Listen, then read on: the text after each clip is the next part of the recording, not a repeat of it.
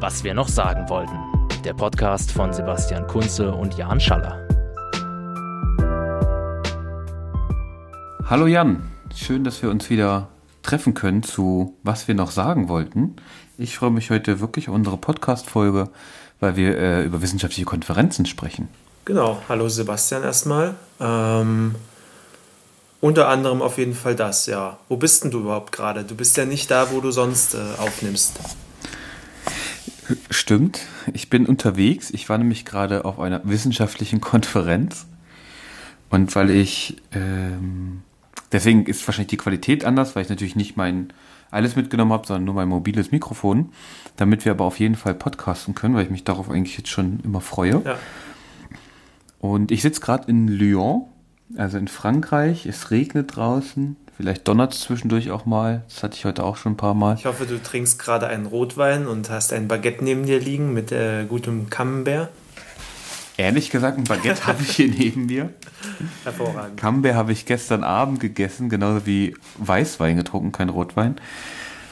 Aber ja, also ganz vorneweg, das Essen war schon richtig gut hier. Ja. Also gerade auch die Verpflegung auf der Konferenz, da haben, also haben wir alle immer drüber gesprochen, vor allem die Deutschen, weil klar war, okay, in, bei deutschen Konferenzen ist das Essen oft nicht so gut, jedenfalls auf den, auf den ich Na, so Vor allem, wo wir gerade beim Thema Baguette sind, ähm, das ist ja in Frankreich wirklich ein Erlebnis, wenn man so das deutsche Lidl Aldi äh, Baguette kennt äh, und in, dann in Frankreich auch im Supermarkt, im, in einem billigen Supermarkt eins kauft, das ist trotzdem um Welten besser als alles, was du in Deutschland bekommst.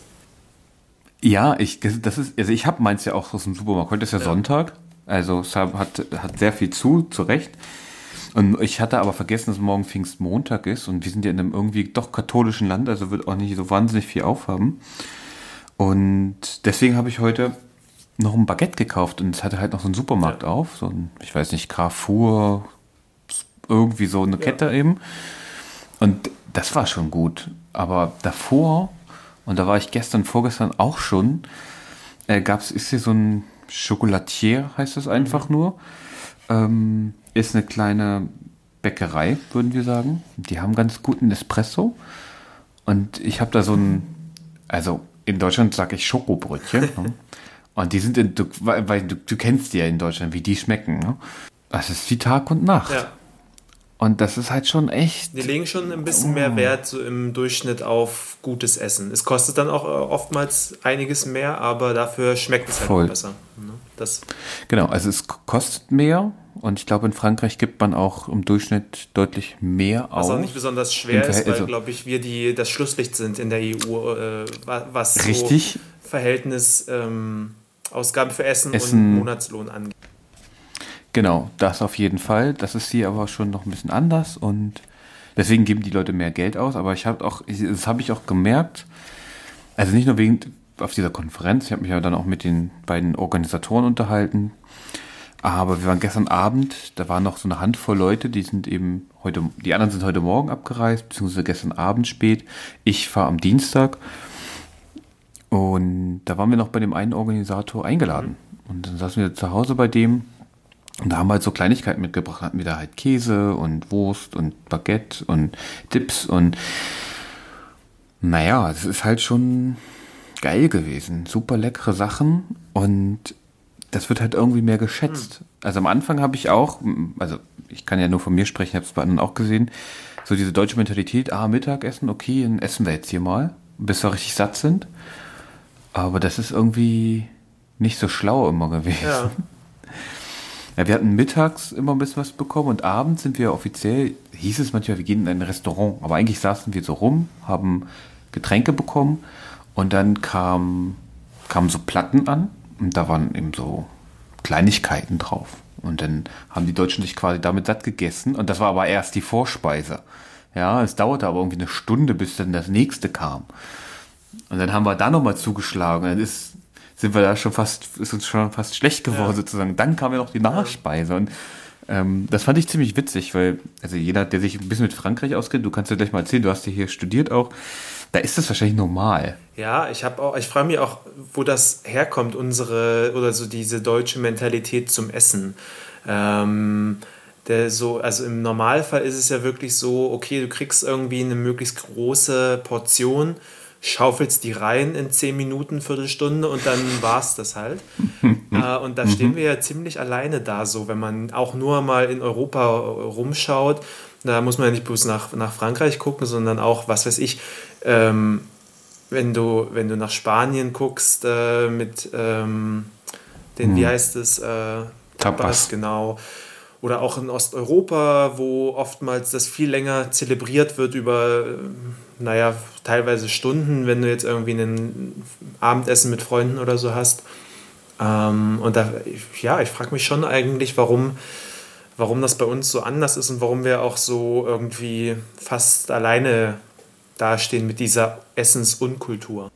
Das finde ich, ist, ist eine wirklich spannende Frage. Vielleicht ist es wirklich dieses Effizienz. Also, dass für viele in meinem Umfeld oder doch viele, die ich kenne, für die ist Essen eben Nahrungsaufnahmen. Muss man machen.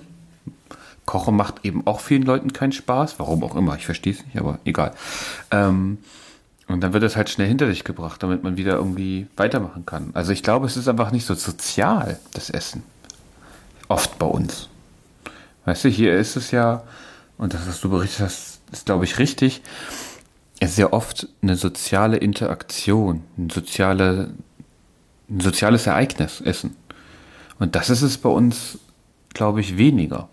Auch wenn man sozusagen zusammenkommt als Familie oder als WG ähm, und, und isst, aber es ist oft. Ja, ja äh, spannend auf jeden Fall. Mhm.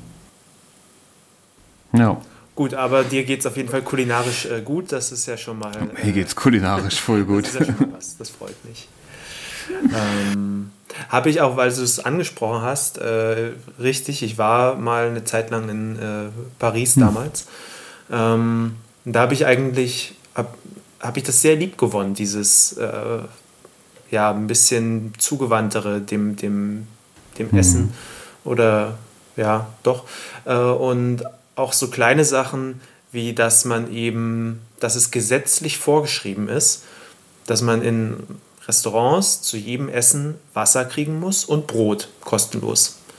Ähm, und wenn du in Deutschland in der Gaststätte sagst, ich hätte gerne stilles Wasser, mhm. dann kannst du aber vergessen, dass du dann gratis Wasser bekommst. Also vielleicht bei manchen, äh, wenn, du, wenn du Glück hast, aber im Normalfall wirst du da ordentlich für blechen können und dafür, dass sie ja. den Hahn aufmachen und ein bisschen äh, Leitungswasser dir abfüllen. Naja, das ist ja das, das ist ja das Spannende. Weil, also ich habe das, also ich trinke ja fast nur Wasser eigentlich. Und ich habe bisher mich aber im, im, im, Restaurant meistens noch nicht getraut zu fragen, ob sie mir einfach Leitungswasser mhm. geben. Weil wenn du stilles Wasser bestellst, das haben sie auf der Karte. Das ist ja meistens von irgendeiner Firma, die füllt dann halt stilles Wasser ab. Und dafür zahlst du gut. Also ich meine, dann ist man manchmal, wenn ich weiß, okay, wir sind da eine Weile, bestelle ich mir gleich eine Flasche Wasser, eine große. Das kostet dann fast 6 Euro. Ja, also das, das ist wirklich, das sind fast 6 Euro für irgendwie 0,75 Liter stilles Wasser. Mm. Ich wäre, und da, da habe ich aber mal was drüber gelesen, dass es so Überlegungen gab, EU-weit genau so eine Vorschrift zu machen, dass die wenigstens Leitungswasser anbieten müssen. Oder wenigstens auf Nachfrage. Aber ich meine, vielleicht ist es, vielleicht würden es einem auch geben, aber ich glaube, und so habe ich so ein bisschen die Gastronomie in Deutschland, da sind wir aber auch wieder bei dem Thema, was zahlt man für Essen gehen, ne? Ähm, also wieder beim, beim Geld und der Wertschätzung. Ich glaube, die meisten Gastronomen verdienen am meisten über Getränke. Ja. Also wenn ich mir die Preise anschaue im Verhältnis auf den Karten, dann muss das so sein. Genau, und deswegen haben die, glaube ich, kein Interesse daran, kostenlos Wasser zu trinken, weil viele würden dann sagen, da trinke ich Wasser, spare ich Geld. Naja, also gerade wenn man irgendwie, also es kommt immer ein bisschen drauf an, aber oftmals steht das halt in keinem Verhältnis mehr zueinander. Wenn ich ähm, mal mir ein Extrem rausgreife und sage, irgend so ein ganz normaler Durchschnittsinder hier in Berlin, da kriege ich mein äh, Mittagessen oder Abendessen, was auch gut schmeckt soweit, plus meistens noch einen kleinen Salat ähm, für 6 bis 8 Euro hochgegriffen. Also wenn ich, wenn ich, wenn ich Krass, da zum Scheiße. Mittagsangebot gehe, hier bei mir um die Ecke, dann kriege ich das auch für 5,50, mhm. da bin ich mir ziemlich sicher. Boah, heftig. Ähm, und gleichzeitig kostet aber irgendwie die, äh, was weiß ich, Apfelschorle äh, 3 Euro. Oder die große 3,50 oder Ja. sowas. Oder das Mango Lassi, Ja. das große, kostet dann 4 Euro, Euro oder 4,50. Ja? Also das ist halt, da sieht man schon so ein bisschen, dass eigentlich die Getränke absurd überpreist sind und die, äh, und die, äh, die, die äh, Mahlzeiten absurd äh, unterpreist. Ich weiß nicht, ob es das Wort gibt, Genau, aber das, das wir, wir nehmen das einfach mal. Ich glaube, das ist vielleicht eher das Problem, unterpreist. Also ich kann mir irgendwie so ein Gericht mit Salat für 5,50 Euro oder das ist 8 Euro sein. Das wirkt absurd billig auf mich, weil weil es das, glaube ich, einfach ist. Also, ne, wenn du eine gute, also eine halbwegs gute Qualität haben willst, darf man ja nicht nur irgendwie den Preis der Lebensmittel rechnen, die da verarbeitet werden, sondern da müssen ja Mitarbeiter bezahlt werden, da muss der Inhaber, der da wahrscheinlich in der Küche auch steht, auch bezahlt werden, Strom und Nebenkosten und so weiter und so fort. Und das scheint mir irgendwie. Also ich habe natürlich, ich weiß, was du meinst, ich kenne die Preise. Ich habe ja fünf Jahre auch in Berlin gewohnt und mir ähm, und meine Freundin eben in Halle und sind die Augen ausgefallen, was du so mal essen gehen kostet in Hannover zum Beispiel. Da bist du, also wenn man schon ganz gut, wenn man schon was ganz gut gemacht hat in Berlin, da hast du so 10 Euro Ja. bezahlt. Ähm, da kriegst du vielleicht, wenn du Glück hast, mal ein Mittagsangebot für. Du äh, zahlst in der, also ich würde sagen, im Schnitt, wenn es okay ist, 15 Euro. Aber das sieht man ja auch, ähm, also okay, ja, wahrscheinlich ist das auch nur so, ein, so eine äh, äh, Berlin-Restdeutschland-Differenzierung, aber ich finde, man sieht es Ja. auch einen starken Unterschied oder ein, ein starkes äh, Stadt-Land-Gefälle da. Also auf dem Land ist es meiner voll. Erfahrung nach viel, viel teurer. Auch wenn du äh, Mist auf den Teller bekommst, als äh, oftmals in der Stadt. Also ich hatte es schon öfters so, dass ich halt, du bist dann Das halt stimmt. irgendwie in einem, in einem kleinen Ort, in, einem Dorf, einzige Gaststätte, äh, die es da gibt. Ähm, gehst da hin und kriegst irgendwie Mittagessen, was nichts Tolles ist. Du siehst direkt, dass das Gemüse irgendwie Tiefkühlware Tiefkühl. ist und die äh, Soße ist irgendwie aus dem Tetrapack und es, du hast eigentlich schon keinen Bock drauf, das zu essen. Und trotzdem kostet es 15, 16, 17 Euro, je nachdem, was du halt nimmst. Also ich glaube, das ist auch irgendwie nochmal so, so eine Differenzierung einfach. Das stimmt, also ich glaube, da kommt dann tatsächlich das, was man freien Markt ja so ein bisschen, ne, und dieses, dieser Druck dahinter mit ins Spiel, dass das, glaube ich, in Städten, je größer sie werden, eben das Angebot auch größer wird. Ich glaube, es gibt auch sowieso zwischen Städten bestimmte Gefälle, was Preise angeht. Also ich halte Hannover jetzt nicht für die billigste Stadt. Und wenn ich da sehe, wie viele Leute da auch, also natürlich gibt es da Armut und natürlich gibt es da soziale Probleme, ist gar keine Frage. Aber mein Eindruck ist schon oft, dass da sehr viele Leute leben, die sich es auch leisten können unter der Woche. Also donnerstags einen Platz in einem Restaurant zu finden, ist echt schwierig. Zum Teil. Es ist verrückt, aber wirklich, da sind, gehen viele Leute oft aus, ist mein Eindruck. Und es ist nicht gerade billig. Also es ist auch mein Eindruck. Ne? Also ich meine, äh, in Cafés gehen, das ist halt auch, es ist halt alles etwas teurer als in Berlin. Aber ich glaube, das ist vielleicht normal. Wenn man in München ausgeht, die würden wahrscheinlich lachen über Preise in Hannover und in Berlin erst recht. Aber Ja, das ist ja, schon, aber ist schon auch deswegen, die Sonderrolle in Berlin. Also ich meine, ähm, wir kommen hier einfach von einem sehr niedrigen Preisniveau, äh, historisch bedingt. Und das hat sich auch nach all den Jahren zumindest in Teilen der Stadt erhalten. Also ähm, ja. es ist schon mittlerweile so, dass wenn du als unbedarfter Tourist nach Berlin kommst und nur in den ähm, typischen Touristenecken unterwegs bist, so was weiß ich, Alex, Potsdamer Platz, ähm, Regierungsviertel und so, dann bezahlst du da in Anführungsstrichen ganz normale Touri-Preise äh, und wirst nicht den Eindruck haben, oh, das war jetzt aber günstig. Aber wenn du dich so ein bisschen auskennst und in den Kiezen unterwegs bist äh, und so ein bisschen weißt, wo und wo nicht, ähm, dann kannst du so günstig hier nach wie vor weggehen, essen, trinken, alles Mögliche. Also Ja, voll. Also ich meine, als ich in Berlin gewohnt habe, da gab es in, ich glaube sogar in Schöneberg oder so, das hatte die Sch Schwester von meiner Freundin erzählt, ja, hier komm, lass uns mal da essen gehen. 3,50. Pizza, Gericht oder auch Nudelgericht zu einer bestimmten Uhrzeit 3,50 Euro. Und das war halt nicht, das war auch nicht wenig oder klein. Naja, ich meine, mein Lieblingsbeispiel ist, wobei da natürlich, ich möchte niemandem was unterstellen, aber bei da äh, drängt es sich schon fast auf, der Verdacht, dass da auch äh, Geldwäsche noch eine Rolle spielt. Aber ich meine, ich kenne Falafel-Imbisse in Neukölln, wo du halt äh, einen Falafel-Sandwich für 50 Cent bekommst. Und nee. in dem anderen kriegst du, den, kriegst du ein Falafel-Sandwich für einen Euro und Halloumi- und Shawarma-Sandwich für 1,50. Krasse Scheiße. Ähm, und die.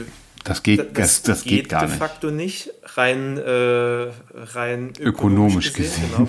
Genau, betriebswirtschaftlich gesehen. Aber es gibt halt Krass. solche Läden, ja. Und da kann man auch hm. als Kartoffel hingehen und kriegt äh, irgendwie was zu essen für den Preis. Uh, da, da, da muss ich auch äh, an, ein, an eine Cocktailbar denken, mhm. die 24 Stunden am Tag auf hatte, die ganze Woche durch, schickes Lila hatte und keine Lizenz für Alkohol. Komisch aber auch. Und die hielt sich über, ich weiß nicht, also zwei Jahre, bis ich weggezogen ja. bin, glaube ich.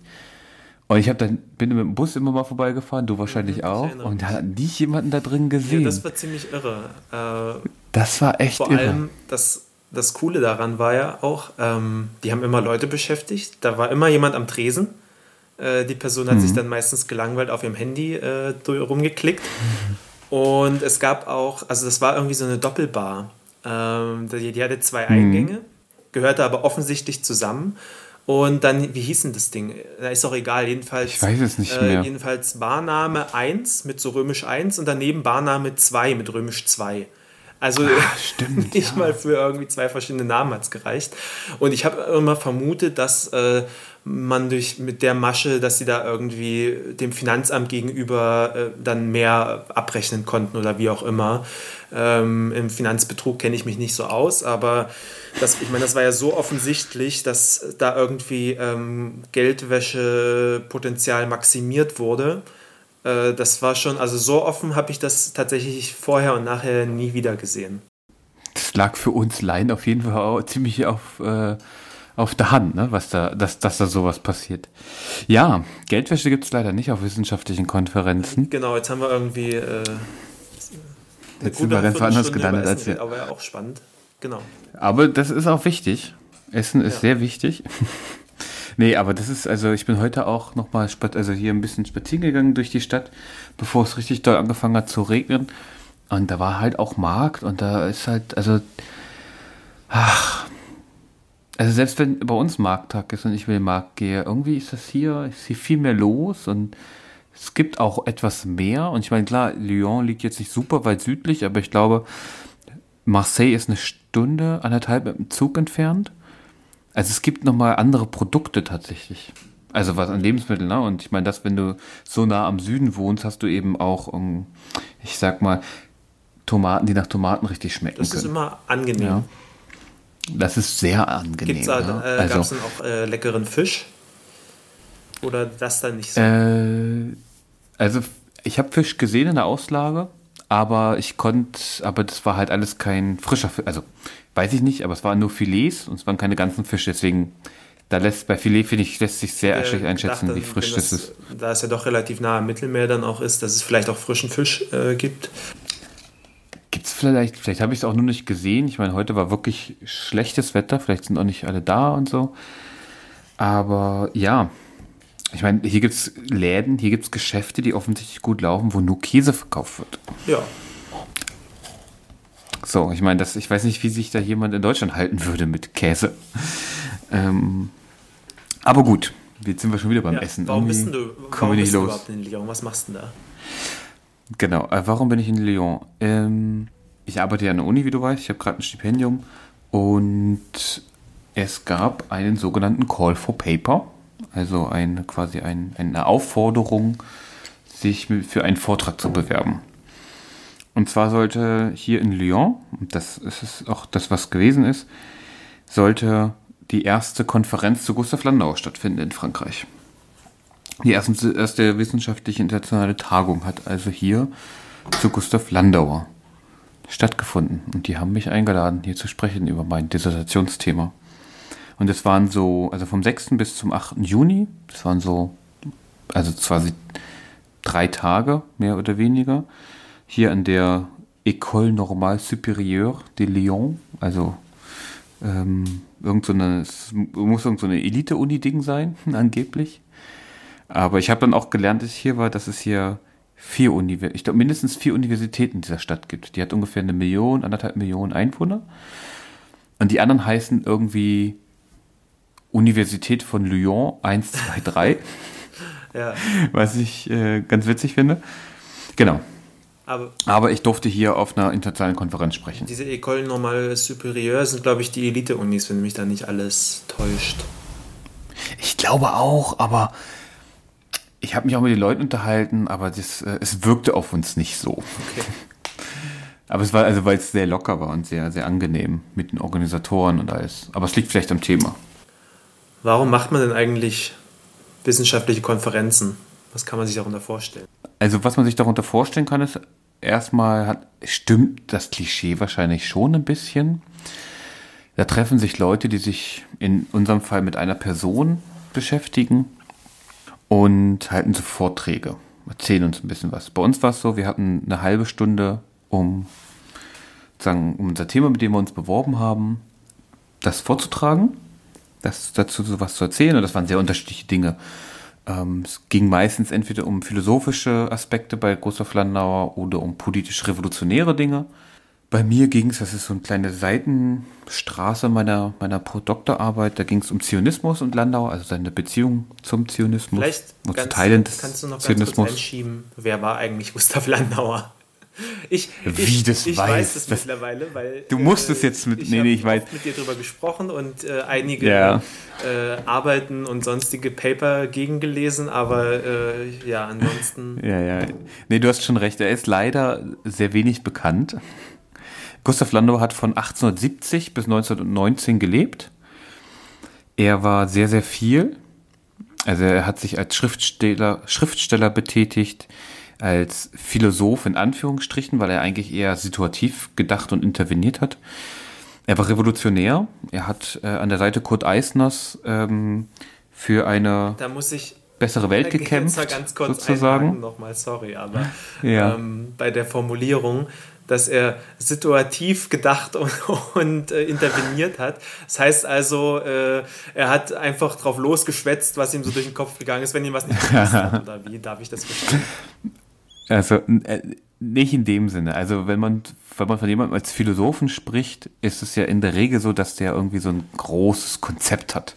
Eine große, super, mega Idee und das, dieses, das hat er dann immer ausgebaut, seinen Gedanken Konstrukt. Und das war bei Landau nicht so. Der hat sich nicht hingesetzt und gesagt, ich bin jetzt hier Philosoph mm, und mm.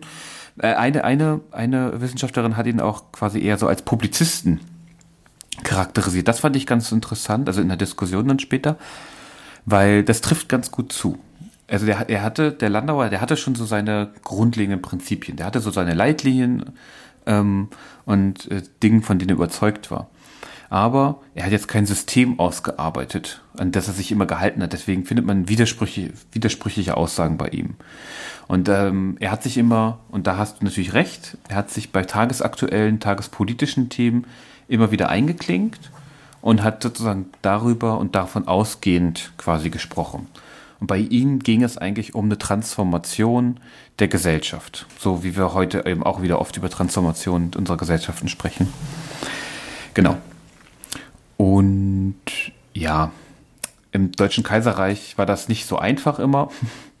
ja, aber er hat, er war ganz stark, auch das ist, glaube ich, ganz wichtig. Äh, er war auch Kultur- und ähm, Kulturkritiker und vor allem Literaturkritiker. Also er hat ganz sehr berühmte Sachen, also er hat gute Sachen über Shakespeare geschrieben, über Hölderlin, über ähm, Georg Kaiser hat er quasi mehr oder weniger mitentdeckt und ins Theater gebracht, also ein wichtiger expressionistischer äh, Dramatiker und so weiter und so fort. Also er hat wirklich ein ziemlich breites Werk äh, hinterlassen.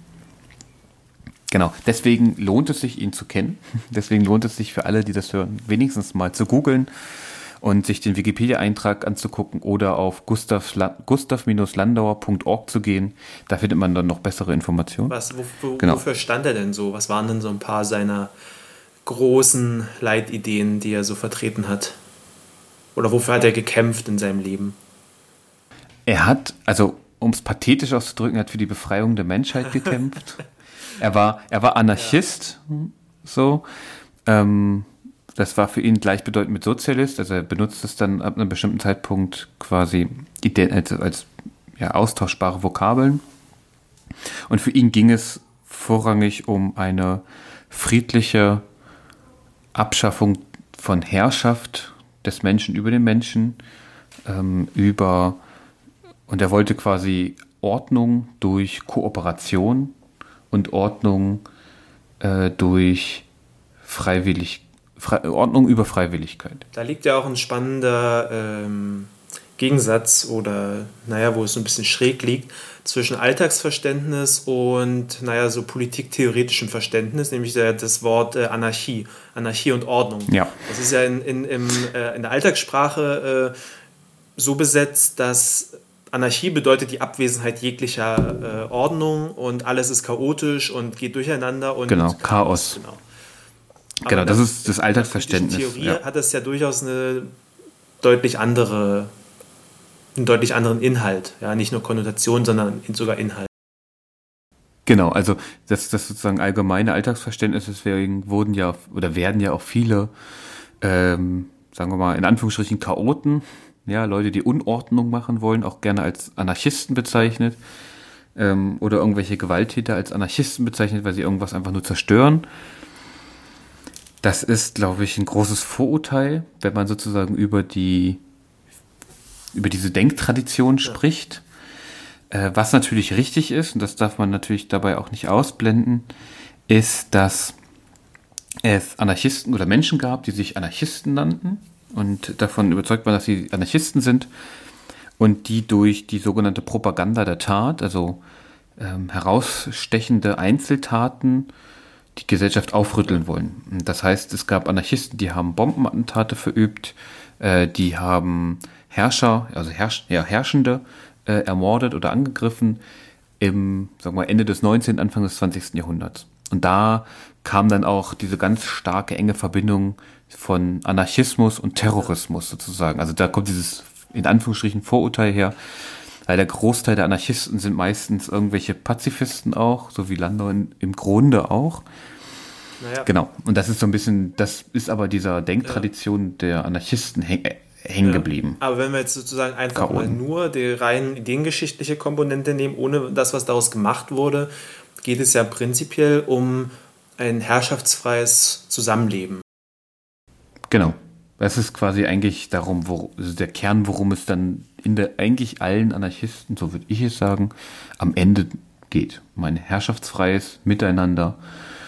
Genau. Ja, also das finde ich immer ganz äh, spannend. Es ist ja oft so, dass, naja, sich irgendwelche, sei es philosophischen Konzepte, sei es auch, auch generell aus den Sozialwissenschaften, sich so ein Stück weit verselbstständigen äh, im Alltagsgebrauch und dann teilweise verfälscht, teilweise völlig anders gebraucht werden, als es ursprünglich mal gedacht war oder als es auch die ähm, Theorie an sich vorsieht. Ja, ja, das ist genau. Also das ähm, ist hier in dem Sinn nicht der Fall gewesen, weil er wahrscheinlich einfach zu schnell vergessen wurde. Also Landauer, eine Rezeption von Landauer gibt es noch in den 20er Jahren relativ deutlich, aber das nimmt dann schnell ab und ich glaube, natürlich einerseits durch den Nationalsozialismus ganz massiv, weil er dort auch ähm, einer der sehr verfemten Autoren war. Also ich habe eine Liste von, ich glaube, 36 oder 38 mal gesichtet. Das ist so eine Liste des ver verbotenen Schrifttums gewesen, so quasi wie so ein kleines Büchlein und da waren so fünf Leute drin, oder sechs vielleicht, von denen alles von und über verboten war. Und da war Landauer einer von denen. Also das, und er war so der unbekannteste Name. Ähm, und das ist schon ganz spannend, weil die hatten, vor Anarchisten hatten die Nazis irgendwie dolle Angst. Das war so mein, mein Eindruck. Also ich meine, Erich Mühsam haben, haben die Nazis, glaube ich, schon 34 im KZ ermordet. Ziemlich brutal auch. Und es gibt viele, die äh, argumentieren würden, dass, also Landau ist auch ermordet worden 1919. Er war Teil der anarchistischen Räterepublik, also die ausgerufen wurde, nachdem Kurt Eisner ermordet wurde. Ähm, der wurde am, ich glaube, am 21. Februar 1919 erschossen. Und dann gab es so ein bisschen Chaos, gab eine Minderheitenregierung der, S der MSPD und dann gab es aber die Revolution und ein paar Anarchisten und die paar Leute aus der USPD haben eine anarchistische Räterepublik ausgerufen, die über den Daumen gepeilt fünf Tage gedauert hat. Dann haben die, dann haben die Kommunisten geputscht, so würde ich es ausdrücken. Das ist natürlich alles ein bisschen, ne, man kann das historisch ein bisschen diffiziler ausdrücken oder ein bisschen differenzierter. Aber, und dann hat sich Landau sehr schnell zurückgezogen. Hat dann bei der Witwe von Kurt Eisner gelebt und als dann die, äh, als dann München erobert wurde von den, von den, von den Truppen der Reichsregierung und von Freischärlern, also sogenannten Freikorps, unter denen sehr viele, ähm, ja, also heute, die haben sich dann in der Regel, ganz viele von denen sind dann äh, NSDAP, SS und SA-Mitglieder geworden, also Nazis und Faschisten. Ähm, die hat sozusagen die Reichs, die Regierung der SPD eben auch gerufen und nach München geschickt und die haben unter anderem Landauer dann verhaftet, als er nachdem er denunziert wurde, und einen Tag später im Gefängnis dann totgeschlagen und dann erschossen. Also es, ähm, und da würden halt auch viele sozusagen einordnen in so eine Art von Mordmaschinerie. Aber weil du es gerade meintest, dass, sie, dass die Nazis scheinbar äh, viel Angst vorm Anarchismus hatten, ich, ich finde es als These gar nicht so äh, äh unwahrscheinlich, weil ich meine, das Dritte Reich war ähm, gekennzeichnet durch den Versuch einer totalen Herrschaft, einer alles, jeden Lebensbereich mhm. durchdringenden Herrschaft. Und dann ist natürlich das komplette Gegenteil davon, nämlich die Abwesenheit jeglicher Herrschaft, ist natürlich das, was am, äh, ja, was am dramatischsten wäre, sozusagen, was der, der größte Feind ist von, vom eigenen, von der eigenen Vorstellung. Das, von daher finde ich das, das gar nicht so ich auch. Die, diese These. Danke, das glaube ich nämlich auch. Und vor allem ist ja das, würde das auch wieder selbes, äh, eigenständiges Selbstdenken ermöglichen, so ein herrschaftsfreier Raum, ja? der, der nicht durchdrungen ist von Propaganda oder Herrschaft wie die der, der Nazis. Also, ich glaube, da, ja, da ist vielleicht tatsächlich noch mehr dran. Genau, aber um nochmal drauf zurückzukommen, wir haben sozusagen an dieser Universität gesessen, und haben uns immer eine halbe Stunde was über unser jeweiliges Thema erzählt. Ich habe jetzt gerade noch mal das Programm rausgesucht. Das ist also es ist wirklich sehr unterschiedlich, was da über was. Also es wurde über die äh, Sprachkritik von Fritz Mautner und der Interpretation durch Gustav Landauer gesprochen. Es wurde gesprochen über ähm, äh, jetzt, ich, ich versuche gerade, also das Programm ist, also fast alle nochmal einen Schritt zurück, fast alle Vorträge wurden auf Französisch gehalten. Okay. Und dann gab es ähm, Simultanübersetzung oder wie? Ähm, fast. Also äh, fast alle, also drei, vier, vier wurden auf Englisch gehalten. Ähm, und alle anderen an den drei Tagen wurden auf Französisch gehalten. Und wir hatten eigentlich, also entweder wir hatten englische Untertitel, das heißt, da wurde quasi wie so eine PowerPoint wurde quasi der Text, der da vorgetragen wurde, auf Englisch dran projiziert, dann immer weiter geklickt. Das war das eine. Oder bei einigen hatten wir eine deutsche Variante vor uns liegen und konnten die dann sozusagen mitlesen. Äh, ein, ein oder zwei Leute waren so spät dran mit ihren anderen Versionen, dass äh, es keine Übersetzung gab. Ähm, das heißt, ich habe dann da gesessen und gewartet bis vorüber, weil ich nichts mitbekommen ja. habe. Äh, weil ich halt zum Beispiel, ich war natürlich auch einer der wenigen, die wirklich gar kein mhm. Französisch konnten. Viele konnten, hatten das mal in der Schule und hatten noch ja, einige, einiges gut, verstanden. selbst dann ist es halt super schwer, einem wissenschaftlichen Vortrag äh, zu folgen. Finde ich auch, finde ich auch. Aber deswegen fand ich das schon sehr beeindruckend. Und ich fand es aber gut, dass das ziemlich gut gelöst wurde, weil es waren auch einige Studenten da oder einige, die dafür angestellt wurden, dann für Leute wie mich dort zu übersetzen. Und zwar zum Beispiel die Diskussion. Und ich hatte einen total netten äh, jungen Studierenden, der mir dann immer die Fragen und die Antworten, die in der Regel dann auch auf Französisch liefen, übersetzt hat ins Englische. Und das war ziemlich cool. Also, ähm, also sie haben sich auf jeden Fall sehr viel Mühe gegeben, dass wirklich alle ja. mitkommen. Oder alle mit, mit, ja doch mitkommen tatsächlich. Aber ich finde es dann trotzdem ja. wieder ähm, naja, positiv ausgedrückt erstaunlich, negativ ausgedrückt erschreckend, dass scheinbar dann äh, doch Englisch da nicht äh, als Lingua Franca dient, sondern doch irgendwie das Französische so vorherrschend ist. Also das finde ich in so einem wissenschaftlichen naja. Kontext schon seltsam irgendwie. Verstehe ich einerseits, andererseits, ähm, ich deute es mal so. Also ich glaube, ähm, ich überlege gerade, ich glaube, alle, die vorgetragen hatten, konnten auch Deutsch. Logisch, weil sie sich mit deutschen Quellen in der ja. Regel auskennen mussten. Ich glaube, 90 Prozent konnten auch Englisch. Aber, und so habe ich es ein bisschen verstanden, wollten die Organisatoren sich auch so ein bisschen an die Bevölkerung richten. Zwar, also es hat zwar zwei Tage lang an dieser ENS, also an dieser Universität stattgefunden. Am dritten Tag waren wir in der Stadt nochmal in einem anderen Ort, wo dann auch, und es kam tatsächlich, also es war glaube ich jemand aus der anarchistischen Szene vor Ort, auch dort. Und dann waren es öfter schon nochmal ältere, meistens ältere Herrschaften, Frauen und Männer, die selber mal so ein Buch geschrieben haben über das Thema oder irgendwie damit verbunden waren. Und die konnten in der Regel halt nur Französisch. Deswegen bin ich ein bisschen unentschlossen. Ich fand, ich, für mich wäre es einfacher gewesen, wenn alles auf Englisch gewesen wäre. Aber, und da weiß ich aber ehrlich gesagt auch nicht so ganz, wie die Politik äh, hier an den Universitäten ist. Habe ich auch nicht gefragt, muss ich ehrlich sagen. Ich könnte mir vorstellen, dass man dass es vielleicht ähm, auf Französisch sein muss. Keine Würde Ahnung. Mich nicht wundern, sagen wir es mal so. Genau, also ich weiß zum Beispiel, die beiden Organisatoren, die konnten fließend Deutsch, Englisch, Französisch, Minimum. Ja. Ähm, und das fand ich dann auch ein bisschen, das fand ich dann eigentlich ganz schön bei den Diskussionen, dass es dann manchmal, dass einige auf Englisch angefangen haben, dann ging es irgendwie für die nicht weiter auf Englisch, dann haben sie kurze Sachen auf Deutsch gesagt, dann wurde es schnell übersetzt und dann, also es war schon, ich fand das schon ziemlich, äh, ziemlich spannend. Und ich habe gemerkt, obwohl ich kein Wort Französisch spreche, also so oui und ja sowas, ne? Baguette. Was man vielleicht mal für den Urlaub, Baguette, Je voudrais en Espresso oder sowas, keine Ahnung, habe ich oft mitbekommen, worum es geht. Okay. Weil viele, also weil, wenn Namen genannt wurde, die kannte ich meistens, weil ich ja mich im Kontext auskenne. Und viele und einige Fremdworte, die wir im Deutschen haben, klingen halt ganz ähnlich wie dann die entsprechenden französischen ja. Ausdrücke. Das heißt, ich konnte mir öfter mal zusammenreimen, nur aus diesen zehn Wörtern, die ich mitbekommen habe, was ungefähr der ja, Fragen wird. Das fand ich immer ziemlich spannend. Das ist lustig, weil dann wird da wird es wahrscheinlich, ähm, wenn man so wie du ganz, ganz wenig nur spricht, äh, es wahrscheinlich im wissenschaftlichen Kontext sogar einfacher sein als in der Alltagssprache, eben durch diese Fremdwörter, die dann eben genug so klingen wie, wie auch im Deutschen. Und in der Alltagssprache, dann äh, hast du halt ja. nichts mehr, woran du nicht festhalten kannst. So, ne?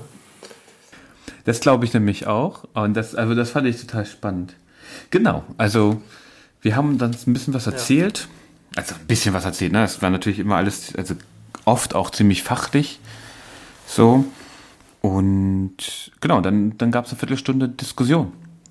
Da haben wir so Fragen stellen können, ein bisschen diskutieren können. Und das war wirklich sehr nett. Und dann abends ging es dann eigentlich in der Regel weiter dass man dann nochmal informell eher mit anderen Leuten gesprochen hat. Aber wie war das dann? Ähm, konntest du mit den Vorträgen an sich viel anfangen oder eher nicht so? Weil ich erinnere mich an der, auf der ähm, letzten Konferenz, auf der ich war, ging es mir so, ähm, klar, das ganz große Oberthema ist das gleiche, ansonsten würde man nicht zur Konferenz fahren. Aber die Vorträge sind dann doch so verschieden und so weit weg von meinem mhm. eigenen Forschungsthema, dass ich inhaltlich das zwar teilweise interessant finde, aber für meine eigene Forschung damit überhaupt nichts anfangen kann, weil es gar nichts mehr damit zu tun hat. Äh, war das da anders oder ist es dann schon auch eher so, naja, ist halt interessant, aber mehr auch nicht? Äh, ich muss sagen, bei der Konferenz jetzt hier war das sehr gut. Aber ich erinnere mich, ich war mal auf einer Nachwuchstagung oder ich war mal auf einer Tagung mit einem größeren Oberthema. Ähm, und ich glaube, da ist nämlich genau das Problem in Anführungsstrichen. Ne? Das Oberthema, wenn so ein Oberthema, Nachwuchstagung, da haben halt Doktoranden gesprochen über ihr Thema. Das heißt, da gab es wirklich das breite Spektrum, wo du dann wirklich wenig von anderen mitnehmen kannst. Wenn jemand über, weiß ich nicht, Siegfried Krakauers äh, Rezeption von XY spricht, bringt mir das in der Regel wenig für meinen Protagonisten. Und hier ging es ja immer um die Person. beziehungsweise um Facetten seines Denkens oder irgendwelche Beziehungen zu anderen Personen. Ja, oder Rezep seine Rezeption von Nietzsche oder von Spinoza und so. Und da muss ich sagen, auch wenn ich sozusagen in den, ähm, wie soll ich sagen, in den spezifischen Details, die sind dann gar nicht so wichtig für mich oft. Aber es ist für meine Arbeit dann zum Teil schon ganz spannend zu sehen, okay, hier zieht er vielleicht was von Nietzsche, hier ähm, spricht er irgendwie, äh, hier diskutiert er mit, mit Martin Buber oder hier und, und hier, hier und dort kritisiert er den Marxismus nochmal deutlicher.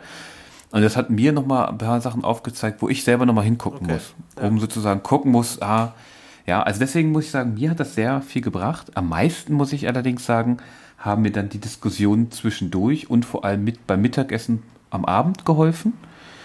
Ähm, weil das ist aber ganz oft, das ist ganz oft das Phänomen, weil man dann informeller nochmal über Sachen reden kann und ähm, deswegen hat mir die tatsächlich, hat mich sehr viel weitergebracht, als ich gedacht weil hätte. Das ist mir halt nur so bei meiner letzten Konferenz aufgefallen, dass, wie gesagt, es ist nicht nur so, dass man ähm, bei so ein bisschen breiteren Konferenzen nicht so viel unbedingt aus den Vorträgen zieht, sondern die Diskussionen leiden ja auch darunter, weil die anderen, ja. die Zuhörenden gar nicht in dem im, im äh, Stoff so weit drin sind, dass sie überhaupt für den Vortragenden sinnvolle Fragen stellen können, die, die irgendwie die Person weiterbringen. Hast du da mal, also das ist mir jetzt bei dieser Tagung, wo ich war hier in Lyon, war das eben nicht so, das fand ich irgendwie ganz cool, aber ich habe das bei anderen miterlebt und deswegen hattest du das vielleicht auch schon, dass dann manchmal Leute sagen, sie stellen eine Frage. Ah, ich weiß nicht, ob du das hörst, jetzt äh, donnert es gerade ein bisschen. Ähm, die stellen dann, sagen, ah, ich will mir eine Frage stellen und halten dann eigentlich ein Co-Referat und stellen am Ende dann auch keine Frage. Ja. Manchmal, also am besten ist es noch irgendwie zum Thema. Ich hatte es auch schon, dass es dann eigentlich ganz schnell vom Thema weg war, von über das gesprochen wurde gerade noch. Das ist mir nämlich aufgefallen, dass es auch so manchmal so unterschiedliche Typen gibt. Und diese Co-Referatstypen, da wollte ich mal fragen, was da so deine Erfahrungen sind. Ähm, habe ich viele unschöne, nervige Erfahrungen mitmachen können in meiner bisherigen Universitätskarriere. Liegt wahrscheinlich auch daran, dass ich in einem Quatschfach unterwegs bin, in, äh, was sich einfach dazu eignet. Politikwissenschaften, ja. Was sich dazu eignet, äh, lang und ausführlich darüber zu reden. Ja, ich glaube, da sind wir ganz schnell dann beim Thema ähm, Redekultur, äh, Zuhörkultur, mhm. was äh, wahrscheinlich früher noch viel weniger ein Thema war, als es jetzt ist. Ich, meinem Eindruck nach ist das mittlerweile mehr ein Thema. Zumindest ähm, war es bei mir öfters mal so, äh, dass man auch sowas wie zuhören, Feedback geben, miteinander diskutieren muss man auch lernen. Das ist nichts, was man einfach so kann. Und äh, da, das, da muss man eben genauso drin besser werden wie in anderen Arbeiten, wie auch immer. Und ich habe einfach das, das Gefühl da, dass äh, Leute, die so, zu so Code-Referaten neigen, ähm, naja, einfach da nicht sonderlich reflektiert sind, was das angeht und auch ein Stück weit respektlos gegenüber den Vortragenden. Äh, ist für mich auch immer ein Punkt, weil ja, so, ein, so eine Diskussionsrunde ist nicht dafür da, dass irgendwie jemand aus dem Publikum über zehn Minuten seine Gedanken darlegt und dann im Endeffekt nicht mal was zum eigentlichen Vortrag beiträgt, sondern ich meine, mhm. klar, es gibt immer Sachen, wo man mal ein Argument ein bisschen aufbauen muss, wo man mal ein paar Hintergrundinfos geben muss und so, damit man irgendwie sein Argument transportieren kann.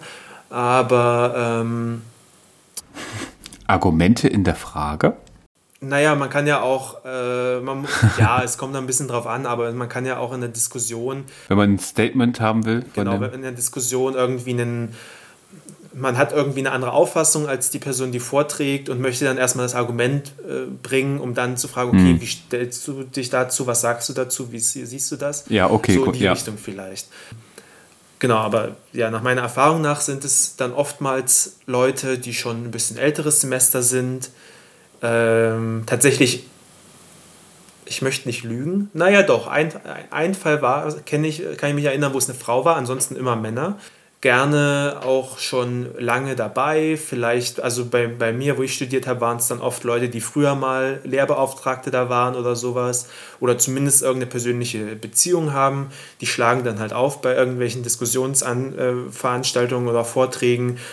Äh, und dann kapern sie die Diskussion nach dem Vortrag und äh, dann ist man wirklich darauf angewiesen, dass man eine gute Moderation hat, die das unterbindet. Ja. Weil von alleine äh, hören sie nicht auf. Das glaube ich auch oft nicht. Und ich glaube, genau bei Moderationsfähigkeiten sind wir, sind wir eigentlich bei einem zweiten Problem, weil viele, ich, ich glaube, es sich in der jüngeren Generation verändert sich das vielleicht ein bisschen, aber man lernt ja auch nicht an der Uni zu moderieren. Was ja schon auch nochmal eine Fähigkeit ist, sich auch selbst zurückzunehmen, nicht unbedingt dann mitzudiskutieren, sondern tatsächlich zum, in Anführungsstrichen zu managen, dass eben gut diskutiert wird. Aber was ich noch, noch eine Frage für dich, weil du hattest ja gesagt, du findest das ein bisschen respektlos gegenüber den Vortragenden, wenn da jemand dann so rumschwafelt. Was, was hältst du denn von dem Überziehen? Weil das ist ein Phänomen, das habe ich vor allem bei uns in den Geistes- und Kulturwissenschaften tendieren die Leute dazu, die haben eine halbe Stunde und irgendwie wollen, haben, also und irgendwie erzählen dann manche tatsächlich 45 Minuten. Die Moderatoren, in Anführungsstrichen jetzt eigentlich nur noch, sind dann meistens zu höflich, sie zu unterbrechen. Äh, die Diskussionszeit wird dann auch nicht weggestrichen, sondern man überzieht dann einfach. Und ich habe manchmal das Gefühl, ich frage mich dann immer, okay, die Leute haben das vorher nicht einmal geübt dann, die haben es nicht einmal durchgesprochen oder vorgelesen in Text, wenn sie den Text vorlesen, laut zu Hause und mal die Zeit gestoppt. Das ist eine Sache, die ich zum Beispiel mache, ja, weil ich will eine halbe Stunde ungefähr reden, also gucke ich, dass ich, dass mein Text dann ungefähr eine halbe Stunde geht. Und deswegen habe ich mich gefragt, jetzt sind wir wieder beim Argument aufbauen und Fragen stellen, da hast du schon wieder recht. Deswegen habe ich mich gefragt, wie siehst du denn das mit den Leuten, die überziehen auf Konferenzen? Ähm, ja, prinzipiell genauso wie, wie die davor, nämlich ähm, ja, in erster Linie ist es auch respektlos der Zeit der anderen gegenüber, weil ähm, nur weil mich das Thema interessiert, zu dem gerade der Vortrag läuft, heißt es das nicht, dass ich unbedingt zehn Minuten meiner Pause wegschmeißen möchte, sondern ich hätte gerne meine, meine volle Pause, weil solche Konferenzen sind ja auch durchaus anstrengend und gehen irgendwie von früh mhm. bis abends und es ist immer sehr viel Input und dazu noch das ganze Soziale drumherum und so. Und man ist ja schon immer ziemlich geschlaucht und von daher sind Pausen da sicherlich nicht zu verachten. Ähm, aber was, ja, vor allem, was du, äh, was du meinst mit dem Nicht-Üben, fand ich auch interessant, weil ich bin jemand, der ähm, ist jetzt nicht, ich bin niemand, der sich vor irgendwie 50 Leute stellt und aus dem Stegreif äh, einen Vortrag hält. Also. Ich auch nicht. Ich weiß nicht, ob nicht ich unbedingt. ich es könnte. Ich traue es mir auf jeden Fall nicht zu und glaube nicht, dass ich es könnte. Von daher gehe ich erstmal anders ran an die Sache. Plane entsprechend über den Vortrag, ähm, ja, damit ich einfach gut weiß, worüber ich rede und, und, und meine, meine Fakten irgendwie ähm, parat habe. Und es gibt ja aber auch mit Sicherheit Menschen, die das für die es kein Problem ist, die aus dem Stegreif irgendwie auf eine einfache Frage 45 Minuten referieren können. Ja, ich weiß nicht, ob das dann bloß, äh, ob das sozusagen bloß eine Typenfrage ist, äh, wozu man, ob man zu welchem der beiden Pole man jetzt eher äh, ähm, tendiert und die das dann vielleicht auch gar nicht mal, also wahrscheinlich gar nicht böse meinen, sondern es einfach nicht so, äh, nicht so mitkriegen, nicht so reflektieren, dass sie gerade schon mächtig drüber sind und dann so, so im Flow sind und dann, naja, das ist aber eigentlich auch noch interessant und, und reden und reden und reden. Ja, aber, ja. allerdings, allerdings, das ist eine zweite Sache, die mir jetzt, die mir auffällt. Ich glaube, die Leute sprechen ja nicht frei. Mhm. Die sprechen in der Regel nicht frei. Ja. Und deswegen überziehen sie, weil sonst könnten sie ja auch abkürzen, wenn man ihnen Zeichen gibt, noch fünf Minuten ähm, und zum Schluss kommen, sondern, das ist ja das nächste, auf wissenschaftlichen Konferenzen, die meisten Leute lesen einen Text vor. Und die lesen auch einen Text, also die lesen in der Regel ja keinen Text vor, den sie geschrieben haben, um ihn vorzulesen, also sozusagen fürs Hören geschrieben haben, sondern oft ist es eigentlich ein wissenschaftlicher Artikel, der da zum Teil vorgelesen wird. Und ich hatte es auch schon, dass Leute dann gesagt bekommen haben, ah, du hast noch fünf Minuten und dann kommt, oh, ich lese einfach schneller. Und haben dann einfach schneller gelesen, wo man denkt, okay, Also das- jetzt, kommt man, jetzt kommt man überhaupt Das, nicht mehr mit. das geht gar nicht aus vielen, aus vielen Gründen. dass dass sowas hasse ich auch wie die Pest, weil Ja. ähm, wenn ich was vorgelesen haben will, dann höre ich mir ein Hörbuch an. Ja, da ist ein Sprecher, der das kann. Ähm, und Aber das ist die wissenschaftliche Tradition, in, uns, also in meinem Fach zumindest. Ich habe kaum, ich habe fast, ich weiß gar nicht, ob ich schon mal jemanden wirklich auf einer wissenschaftlichen Konferenz frei habe sprechen hören. das habe ich Mich selbst eingeschlossen. Ähm, Cool. Das habe ich tatsächlich. Das war auch jemand, der das äh, offensichtlich oft macht und äh, weiß, wie man sich auf einer Bühne bewegt und dort spricht. Ähm, aber das finde ich ganz furchtbar, weil ich kann bei sowas dann auch nicht ernsthaft zuhören. Also ich, äh, mein, mein Hirn sträubt sich dagegen, da aufmerksam zu bleiben. Ich schalte super schnell ab, ähm, kann dagegen auch wenig machen. Und ich habe dann wirklich sehr viel mehr davon, wenn ich den Text einfach lesen würde. Ähm, als dann so einer Vorlesung im wörtlichen Sinne zuzuhören. Und darauf habe ich auch überhaupt kein, keine Lust, weil das gibt mir nichts. Ähm, Also und ich verstehe dich. Man, ich Also- meine, ich verlange jetzt nicht von jedem, dass er da irgendwie einen TED-Talk hält und irgendwie super rhetorisch brilliert und so weiter. Das ist mir auch klar, dass das nicht funktioniert. Ähm, aber zumindest frei reden, äh, mit Stichpunkten arbeiten können und dann halbwegs kohärent formulieren können in einer Sprache, die irgendwie einer Vor einem Vortrag angemessen ist, würde ich mir halt schon wünschen und irgendwie auch erwarten. Okay, zwei Sachen dazu. Also ich mache das, habe das bisher auch nicht gemacht. Das ist zwar eigentlich, es ist mittellangfristig mein Ziel, das zu können. Aber ich finde das sehr schwer, gerade ähm, einerseits jetzt im, in einem Stadion, wo man äh, böse gesagt noch nicht so bekannt ist. Ähm, andererseits gibt mir das auch eine Sicherheit, wenn ich einen Text habe, an dem ich mich halten kann, im schlimmsten Fall. Aber das ist so mein, ähm, mein System. Ich schreibe immer einen Text nur für diesen Vortrag. Selbst wenn wir danach, also es kommt jetzt auch auf mich zu, ich muss jetzt eine ausgearbeitete Variante mit Fußnoten und Pipapo abgeben, weil, weil ein Buch damit publiziert werden soll auf Französisch. Das muss ich nochmal nacharbeiten. Also entweder ich mache es vorher oder nachher. In diesem Fall muss ich jetzt nacharbeiten. Aber ich schreibe einen Text, der gehört werden kann. Deswegen lese ich den auch, deswegen habe ich den, glaube ich, jetzt vorher bestimmt fünfmal laut gelesen. Und dann merkt man, wenn man den Text laut vorliest, dann merkt man schon, wie lang ist der? Ja, muss ich ihn vielleicht in zwei machen? Funktioniert das, also ne, läu- läuft der rund oder stolper ich über meine fünf komplizierten Fremdworte hintereinander? Und ich glaube, das hilft dann schon manchmal, seinen Text so zu überarbeiten. Deswegen habe ich oft, also ich habe schon ein paar Mal das Feedback bekommen, die haben mich gefragt, sag mal, hast du frei gesprochen? Ich so, nee, ich hatte, ich habe hier eigentlich abgelesen, aber ich habe halt sehr viel ins Publikum geguckt. Ich war, es klang relativ frei, weil ich halt genauso formuliert habe. Und dadurch, dass wenn du halt den Vortrag fünfmal durchgehst und übst, dann kannst du ihn auch fast schon. Ähm, und also das hilft mir zum Beispiel. Aber ich weiß, ich habe immer die Sicherheit, okay, wenn ich totalen Blackout habe, kann ich mich hinsetzen und vorlesen.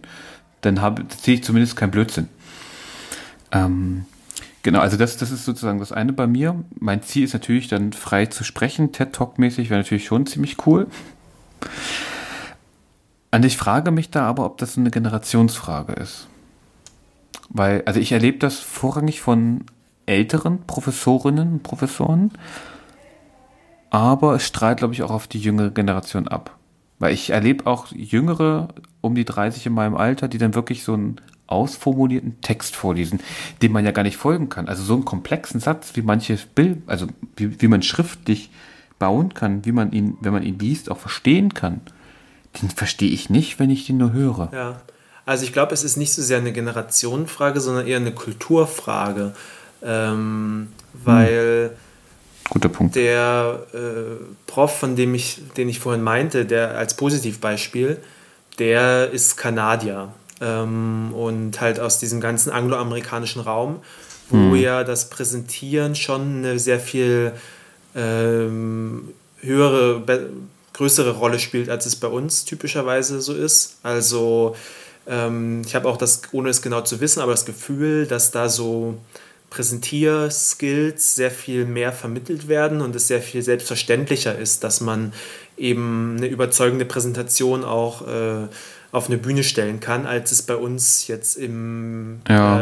äh, in Deutschland, in Westeuropa, wie auch immer, ähm, in Obwohl unserem ich- Kulturraum üblich ist.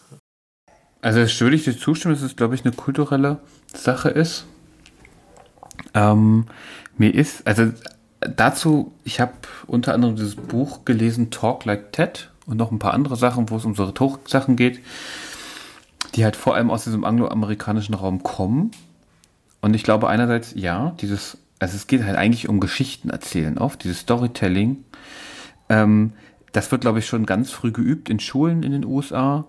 Ähm, damit geht aber auch einher, kulturell gesehen, dass man sich halt immer Geschichten erzählt. Ja, also dieses, egal ob in einem privaten Zusammenhang, es geht halt immer um eine Story zu erzählen, die irgendwie eine Pointe hat. Und ich, manchmal mache ich mir Sorgen, dass eben zum Wohle der Geschichte dann eben auch mal geguckt wird, okay, wie kann ich da, wie kann ich da was machen? Und das muss nicht heißen, dass sozusagen, also die würden, glaube ich, niemals, Wissenschaftler würden niemals wissenschaftliche Fakten verdrehen, nur damit die Story besser stimmt. Das glaube ich schon mal nicht. Ähm, weil das muss nur einmal laut, einer einmal laut sagen und damit haben die ein Riesenproblem. Aber mir fällt es schon auf, dass es natürlich einerseits diese kulturelle, kulturelle Differenz gibt. Andererseits bin ich mir auch nicht so sicher, ob ich die so, ob ich das so richtig toll finde. Dass das so, so stark verankert ist. Also ich würde mal so sagen, ich finde, man äh, kann da gut differenzieren nach Darreichungsform. Also in einem Paper hätte ich wahrscheinlich ein deutlich größeres Problem damit, wenn ich merke, okay, hier wird sehr stark eine Story erzählt und vielleicht auch irgendwelchen Fakten ein gewisser Spin gegeben, damit es besser reinpasst. Ähm, aber bei einer Präsentation hätte ich das, glaube ich, überhaupt nicht, weil da geht es mir eher darum, dass ich eben nicht einschlafe dabei und dass ich äh, verstehe, worum es dem Vortragenden geht und seine, seine Kernpunkte mitnehme. Ich meine, ein äh, Vortrag ist eh nicht dazu geeignet, äh, auch noch die fünfte Fußnote mit zu erzählen. Äh, von daher wird es sowieso irgendwo ungenau. Und dann ist es mir auch egal, wenn es vielleicht noch ein Stück weiter ungenauer wird, aber dafür eben unterhaltender ist und besser dargeboten. Weil wenn ich sozusagen die ähm, 100% genauig und, und, und absolut forschungsorientiert haben will, dann kann ich mir auch das Paper dazu durchlesen und äh, das da dann nochmal in einer anderen Form sozusagen sehen. So würde ich das Hm, vielleicht Das ist ein sehen. guter Punkt. Ja, das ist ein guter Punkt. Ja, okay, da, ja, da kann ich dir, glaube ich, jetzt tatsächlich nur recht geben. Verdammt. Nein, ist ja sehr schön, dass du recht hast.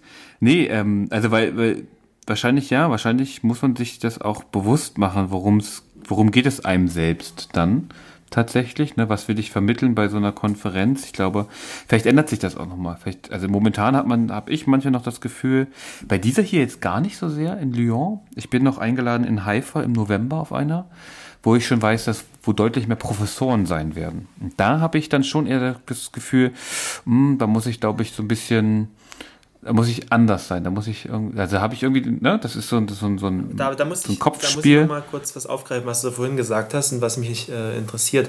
Du meintest, du fühlst dich ähm, da nicht so sicher, weil du noch nicht so bekannt bist. Ähm, wie meinst du das? Also Hm. könntest du nicht auch, äh, um es umzudrehen, eigentlich viel freier sein, weil sozusagen niemand Erwartungen an dich knüpft, weil dich eben keiner kennt? Eigentlich schon, aber das ist, das ist, glaube ich, genau das, worüber ich, was ich jetzt gerade nochmal andeuten wollte, ne? Dieser, dieser, dieser, hm, ich nenne es mal Brainfuck. Ja, dieses, dieses, dieses, dieses halb Paranoide im Wissenschaftskontext. Ähm, ja, ähm, was denken andere? Und verbaut mir das irgendwas irgendwann mal? Oder ist das eigentlich scheißegal? Also ich, eigentlich denke ich, wenn ich darüber nachdenke, also eigentlich ist es scheißegal. Auf einer unteren bewussten Ebene habe ich aber oft das Gefühl, naja, vielleicht muss ich halt ein bisschen vorsichtiger sein, ne? Weil ich eben natürlich keine, keine unbefristete Stelle habe, ja, oder sowas. Also, keine Ahnung. Aber das, also da werde ich auch noch weiter drüber nachdenken. Aber ich habe schon gemerkt, dass zum Beispiel jetzt die nächste in Haifa, wo mehr Professoren sind, wo ich das Gefühl habe, okay, da muss ich wissenschaftlicher rüberkommen.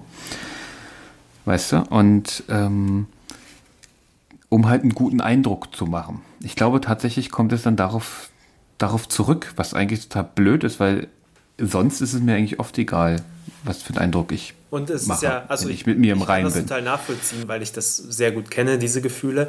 Aber man kann es ja auch theoretisch zumindest auch umdrehen und sagen, man weiß ja gar nicht, was auf andere einen guten Eindruck macht. Vielleicht macht es einen viel besseren Natürlich. Eindruck, wenn man eben nicht so wissenschaftlich Heidi-Tai daherkommt, sondern irgendwie ein bisschen lockerer auftritt und normaler und so, wie man eigentlich sonst ist. Ja? Das kann man ja gar nicht sagen eigentlich, weil ich kann ja nicht, ich weiß ja nicht, was die anderen Leute denken. Genau, man weiß aber nicht, was die anderen Leute denken. Und bisher habe ich auch nie versucht, mich doll zu verdrehen oder ver zu verbiegen. Und ich habe das Gefühl, ich habe ja dieses Programm nochmal, wenn ich an die Leute zurückdenke und an die Gespräche, dass halt alle, da sind, da sind auch schon fertig Promovierte dabei. Da sind auch schon Leute dabei gewesen, die haben Institutionen geleitet, ja. Und ähm, das waren alles super nette, ruhige Leute, die eben natürlich man hat, hat man sich gegenseitig ernst genommen und natürlich hat man irgendwie miteinander normal geredet. Ähm, und jeder hatte so seine Eigenheiten. Ich weiß halt nicht, mir ist aber auch keiner in Erinnerung geblieben, wo ich genau dieses Gefühl hatte. Ah, geil, das war erstens, zweitens, drittens waren so die Punkte und düdüdü. die waren trotzdem alle gut und ich habe viel mitgenommen, aber ich wäre manchmal gerne genau der, wo man sagt, genau, also der war super klar, von dem weiß ich, okay, der hat hier eins, zwei, drei sagen wollen, der hat eins, zwei, drei mir erzählt und ich kann nachvollziehen, warum. Ja, also genau. Was dabei hilft, nämlich, glaube ich, und ähm, vielleicht, vielleicht kann das sozusagen das sozusagen ein bisschen runder machen, ähm, ist nicht nur dieses Talk Like TED, dieses Buch, wo es darum geht, wie kann man wie diese TED Talks äh, sprechen, sondern es gibt auch ein Buch, ähm, ich habe vergessen, wie es genau heißt, da geht es um so ein Pyramidensystem. Das hat eine ehemalige McKinsey-Beraterin sich Aber du überlegt. willst nicht über ein äh, Schneeballsystem Direktmarketing, ja? Das sind ja auch oft Äh, Pyramidensysteme. doch, also ich möchte, dass du jetzt vier Freunde findest, die dann für dich nochmal vier Freunde Ah finden. ja, ich kriege immer 10% interessant. Erzähl davon. mal. Und da können dann Nee. können alle gewinnen, ja? Das ist ja spannend. Genau, alle können gewinnen. Nein, äh, es geht tatsächlich darum, wie baue ich sozusagen Argumente auf und wie baue ich so eine Rede auf. Und ähm, das fand ich ganz spannend, weil die auch sagt, naja, mach mindestens, äh, höchstens drei Sachen. Und mach das immer sozusagen, also es ist so ein bisschen quasi wie in so Containern, dass du quasi auch was weglassen kannst. Und deswegen soll man quasi auch nicht irgendwie ein Riesenargument erst aufbauen, um am Ende die Konklusion zu haben, ja, sondern vielleicht mit dieser Konklusion am Anfang einsteigen und dann sozusagen die Argumente liefern, warum. Weil dann kannst du immer noch ein Argument weglassen zur Not, aber trotzdem ist die Message angekommen, um es jetzt mal ganz, ganz grob runterzubrechen. Und das fand ich ziemlich cool. Da, da versuche ich auch mal dran weiterzuarbeiten, weil das macht, das macht Reden und Konferenzbeiträge viel klarer. Du musst wissen, was du sagen willst. Damit wissen auch alle anderen genau, was du willst. Und das fand ich ziemlich gut. Und da hoffe ich ja, dass wirklich möglichst viele dahin kommen, weil dann kann man auch viel freier reden. Ja, das stimmt. Das würde ich mir für wissenschaftliche Konferenzen wirklich wünschen. Gut. Und immer gutes Essen. Immer gutes Essen, das ist äh, natürlich, das steigert die Arbeitsmoral enorm. Aber hallo. Ja. Vielen Dank fürs Zuhören. Ich glaube, Ja, ich habe heute viel geredet. Aber ja, belassen wir es dabei. Ich glaube, wissenschaftliche Konferenzen sind gut und wichtig, können aber auch langweilig sein. Ja, und manchmal bringt es einem nichts. Aber äh, Und manchmal bringt es einem nichts, ja. zumindest kann man oftmals interessante Kontakte in der Pause knüpfen. Auf jeden Fall. Okay. Dann genieß mal noch dein Baguette Vielen Dank. und den Regen Genau, ja, jetzt hat es gerade wieder aufgehört, aber es wird bestimmt bald wieder anfangen. Also ich gehe heute nicht mehr raus. Ich hoffe, du hast noch viel Spaß in Berlin. werde ich haben, klar. Hoffentlich. Genau. Und dann Und- hören wir uns beim nächsten Mal wieder um. Genau. Äh, schauen wir mal, worüber wir dann reden. Das Schauen wir mal, was was uns dann einfällt und was wir dann noch sagen wollten. Ha. Okay, Also in dann. diesem Sinne. Sebastian, Mach's gut, Jan. bis zum nächsten Mal. Bis bald. Ciao. Tschüss.